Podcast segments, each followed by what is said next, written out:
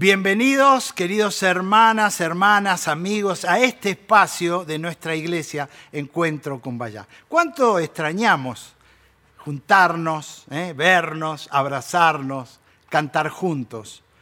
Pero damos gracias a Dios por el equipo de esta iglesia, el equipo de multimedia, el equipo de sonido, el equipo de música, que ha hecho que esta iglesia no se detenga y estamos en sus casas todo, casi todos los días con algún tipo de actividad, pero en especial los domingos, donde abrimos la palabra de Dios. Así que, que este es el momento, quiero abrir la palabra de Dios y nuestro tema lo inició el pastor Jorge la semana pasada, es valientes, valientes, ser valientes y el pastor nos contaba lo que no es ser valiente.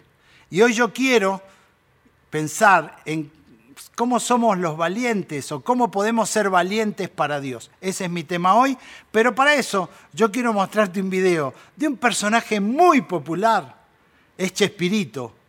Claro, el Chapulín Colorado. Y él nos va a contar cómo es ser un superhéroe y de qué se trata esto. Así que vamos a escuchar un video corto en este momento. ¿Qué, piensa de los héroes como Superman, He-Man? No son héroes, no pero el Chapulín Colorado. Y, esto es serio. El, heroísmo no consiste en carecer de miedo, sino en superarlo. Aquellos no tienen miedo. Batman, Superman son todopoderosos, no pueden tener miedo. El Chapulín Colorado se muere de miedo, es torpe, débil, tonto, etc. Y consciente de esas deficiencias, se enfrenta al problema, ese es un héroe. Y pierde.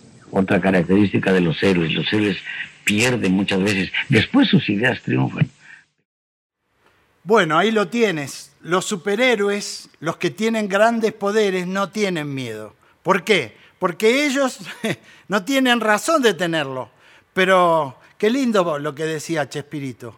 El chapulín colorado se muere de miedo muchas veces. Sin embargo, enfrenta los problemas y enfrenta las adversidades y los enemigos y a veces triunfa y a veces no. Sin embargo, sus ideas siguen adelante. Me encantó ese pensamiento. Pero yo quiero llevar esto a la Biblia, porque la Biblia sí tiene muchos ejemplos de hombres y mujeres que fueron valientes para Dios. Así que, que yo quiero pensar exactamente en dos.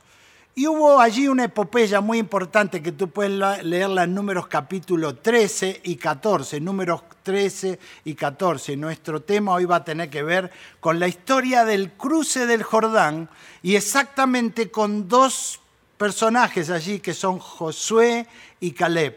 La Biblia claramente indica que ellos se sobrepusieron a un informe desfavorable. Enviaron a doce para inspeccionar y ver la tierra que Dios había prometido, y ellos vuelven muy entusiasmados y animados, pero los otros diez vinieron muy desanimados, dispuestos a volverse atrás. Pero Josué y Caleb se pusieron firmes en valentía para Dios. Así que, que vamos a ver hoy tres características de los valientes y de las valientes para Dios. ¿Ok? Permíteme orar un momentito. Cierra tus ojos allí donde estás y dile, Señor, guíanos en tu palabra, ayúdanos a entenderla y a poder ver cómo nosotros podemos apropiarnos de todo lo necesario para enfrentar con valentía estos días, estos días difíciles, con tantos enemigos y peligros. Danos esa valentía te lo rogamos en Cristo Jesús, nuestro Señor. Amén. Allí, en el tiempo de cruzar el Jordán, saben que ellos habían llegado más de 40 años caminando en el desierto y contando la historia y pensando en lo que venía después. Y claro, esto de padres a hijos era el tema cotidiano. Y esto estaba en el corazón de todos. Del otro lado vamos a estar mejor. Del otro lado vamos a encontrar lo que Dios tiene para nosotros. Así que había como un aliento en medio de ellos. Pero ahora llegó ese día de cruzar, dejar atrás para siempre la esclavitud.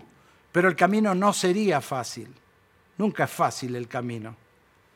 Porque el camino muchas veces no hace otra cosa que manifestar quiénes serían los verdaderos valientes. Y esto es lo que vemos allí. Números 14 voy a leer de la palabra de Dios, 14 del 7 al 9. Dice así la palabra de Dios.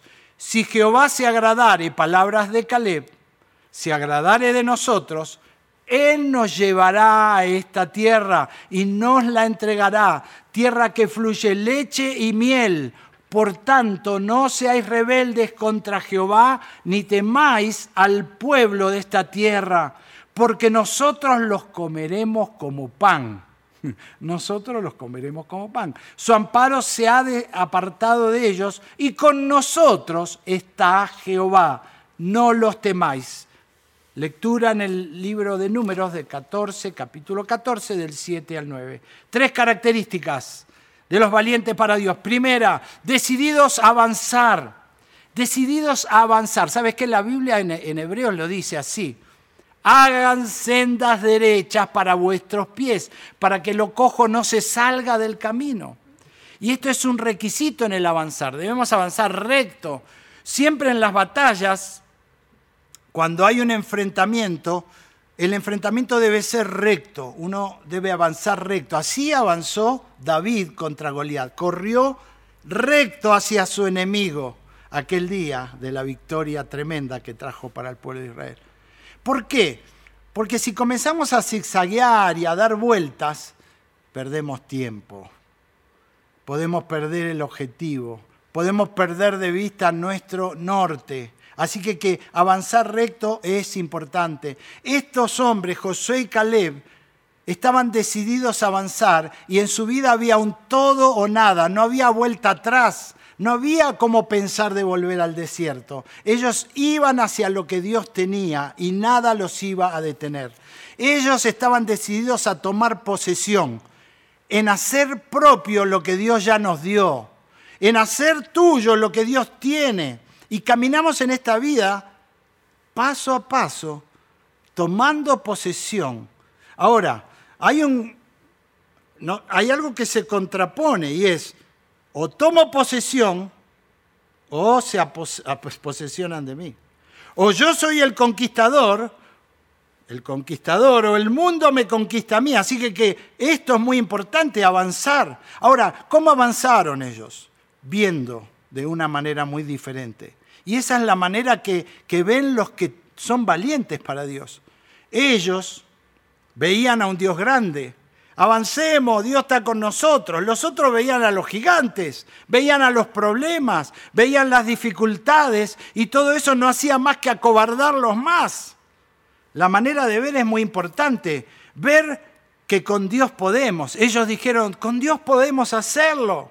Ellos, los que no veían así, los que estaban acobardados, decían, no podemos, no vamos a poder. Otra manera de ver era que somos fuertes en Él. Y eso es la manera. Yo quizás no soy tan fuerte, pero con Dios soy fuerte. ¿Ok? Ellos, los otros decían, somos como langostas. Así se veían. Y en verdad quizás así era. Pero los, los valientes decían, en Él somos fuertes. Decían, son pan comido. Los valientes decían, los comeremos como a pan. Los otros decían, nos van a comer a nosotros. ¿eh? Es la manera que ves. ¿Cómo ves las promesas? Ellos decían, Dios lo prometió, vamos adelante. Los que no confiaban pensaron en regresar. Los que ven en valentía con Dios decían, la bendición está allí. Dios lo dijo, esto es una bendición. Y los que no confiaron, los que estaban acobardados, veían mal la bendición de Dios. Y esto es algo triste. Así que, que la primera característica de los valientes, avanzar, avanzar, avanzar, avanzar y no detenerse. Esa es la manera de caminar en la tierra nueva, en la tierra prometida, pero es una manera de avanzar en esta vida. Si no avanzas, te estancas. Y si te estancas, si te estancas, te pudres, te pudres. Así que, hay que avanzar. Segunda característica, voy a leer allí números capítulo 13, abre tu Biblia, números 13 del 30 al 33.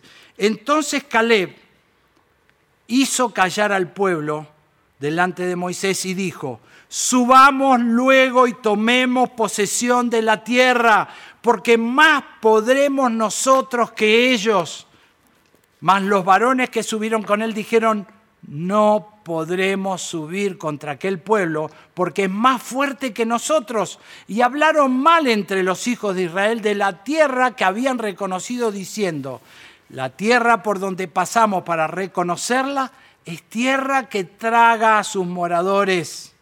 Y todo el pueblo que vimos en medio de ella son hombres de gran estatura. También vimos allí a los gigantes hijos de Anac, raza de gigantes, y éramos nosotros, a nuestro parecer, como langostas. Y así le parecíamos a ellos, parece que sí era verdad. No eran tan altos como los gigantes. Pero aquí está la segunda característica de los valientes. Decididos a confiar, decididos a confiar en las promesas de Dios. Hay tantas promesas, así que que uno puede reclamar las promesas. Caleb y Josué reclamaron, creyeron lo que Dios había dicho. Dios lo dijo, vamos. Si Dios lo había prometido, confiemos. Y esto es lo que Dios esperaba de ellos. Los valientes siempre van a confiar en lo que Dios dice. Las promesas les sostenían en el camino, sí. Eso es lo que pasa en nuestra vida. Las promesas nos van sosteniendo como ellos fueron viviendo con el objetivo de entrar a la tierra prometida, en el objetivo de confiar en la promesa de Dios. Ellos paso a paso fueron avanzando. Y eso nos pasa en nuestra vida, en nuestro peregrinar en este mundo. Las circunstancias a veces son difíciles, hay aflicción, pero una promesa viene a mi vida y me da el aliento y puedo avanzar. Luego vendrá otra dificultad, otro enemigo, otro peligro, pero otra promesa me va a sostener. algunos dicen que hay más de 3.565 promesas. 3.565, son muchas. Ahora, ¿cuántas de esas promesas son mías? Y esto es lo importante. Yo debo ver las promesas de Dios, marcarlas y vivirlas, reclamarlas, hacerlas mías y vivir por ellas. Eso es lo que Dios quiere. Y saben que esto me hace acordar a volar por instrumentos, como las naves, los aviones. Una vez me tocó volar allí en un viaje misionero a la selva, desde Quito a Shell, en una pequeña avioneta de cinco pasajeros. Y el capitán dijo, mira, el clima está muy malo, y lo que vamos a hacer, vamos a subir a 10.000 pies y vamos a volar allá arriba, pero no vamos a ver nada, tenemos que ir por instrumentos. Y yo lo miré y dije, ¿estás seguro?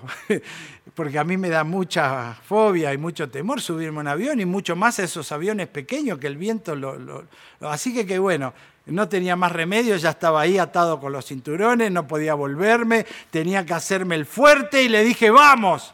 Y yo lo miraba ahí, él, bueno, comenzó a, subir y a subir y a subir, ya pronto no veíamos más nada, no se veía hacia abajo, estábamos arriba de las nubes y él comenzó a volar por instrumentos. ¿Y sabes qué? Aquel día llegamos a salvo a la Shell y yo pensaba, pude confiar en el piloto y el piloto confiaba en los instrumentos. Y saben que la vida es eso. Nosotros tenemos un piloto, el piloto de nuestra vida es Cristo, y Él nos lleva a donde Él quiere llevarnos, y nos lleva con seguridad, y nos da los instrumentos, que es la palabra de Dios. Guía la vida en medio de las tormentas, cuando no veas nada alrededor. Confía en las promesas de Dios confía en que Dios sabe lo que está haciendo y Él te va a dar lo necesario para atravesar esas nubes y llegar a donde tienes que llegar. ¿Ok? Tercer característica de los valientes para Dios, el poder de Dios ¿eh? debe verse en nuestra vida. Y estos, los valientes, están decididos a usar el poder de Dios. El poder de Dios es algo que debemos usarlo en nuestra vida, pero como lo dijo el Chapulín hace un rato, el poder de Dios no es que tú no tengas temor. O el poder, poder de Dios no, no es que vos tengas superpoderes y las cosas no te llegan o no te tocan. No. Esto, los verdaderos valientes para Dios son los que enfrentan los peligros, como Josué y Caleb.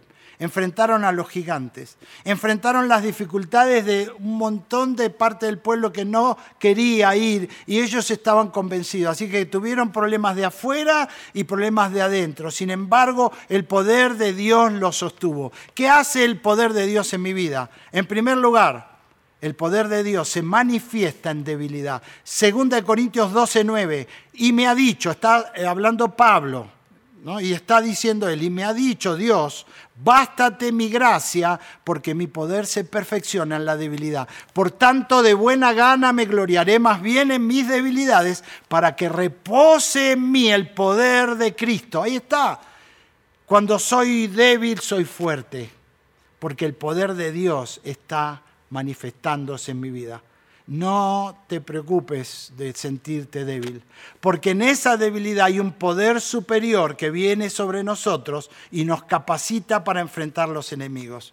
Dos, el poder de Dios me guarda y me protege. Dice 1 Pedro 1.5 que sois guardado por el poder de Dios mediante la fe para alcanzar salvación.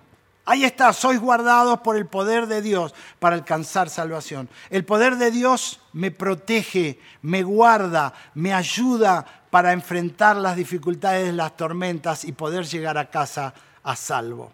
Pero también me capacita para servir. Dice allí primero de Pedro capítulo 4, verso 11, si alguno ministra, servir, ¿eh? si alguno sirve, sirva o ministre conforme al poder que Dios da el poder que Dios da, para que en todo sea glorificado Dios por Jesucristo. ¿eh? Esto es el, objetivo.